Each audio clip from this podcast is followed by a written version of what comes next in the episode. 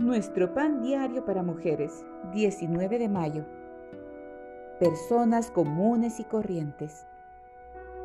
La lectura bíblica de hoy se encuentra en jueces capítulo 6 versículos 11 al 16. En 2 de Corintios 4:7 dice, pero tenemos este tesoro en vasos de barro Gedeón era una persona común y corriente. Su historia, registrada en Jueces 6, me resulta inspiradora. Era agricultor y, además, tímido. Cuando Dios lo llamó para que libertara a Israel de los madianitas, su primera reacción fue, ¿con qué salvaré yo a Israel? He aquí que mi familia es pobre en Manasés y yo el menor en la casa de mi padre. El Señor le prometió estar con él y capacitarlo para llevar a cabo lo que se le había pedido que hiciera.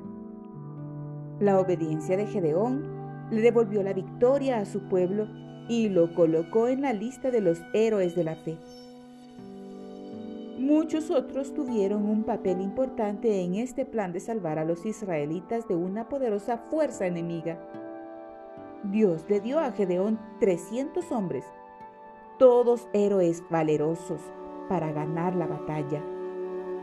No se nos dan sus nombres, pero su bravura y obediencia quedaron registradas en las escrituras.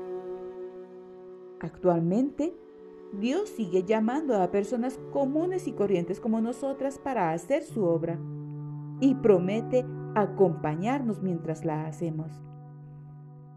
Al ser personas así, pero utilizadas por Dios, es evidente que el poder procede de Él y no de nosotras. Padre, gracias por haber puesto tu presencia en mí.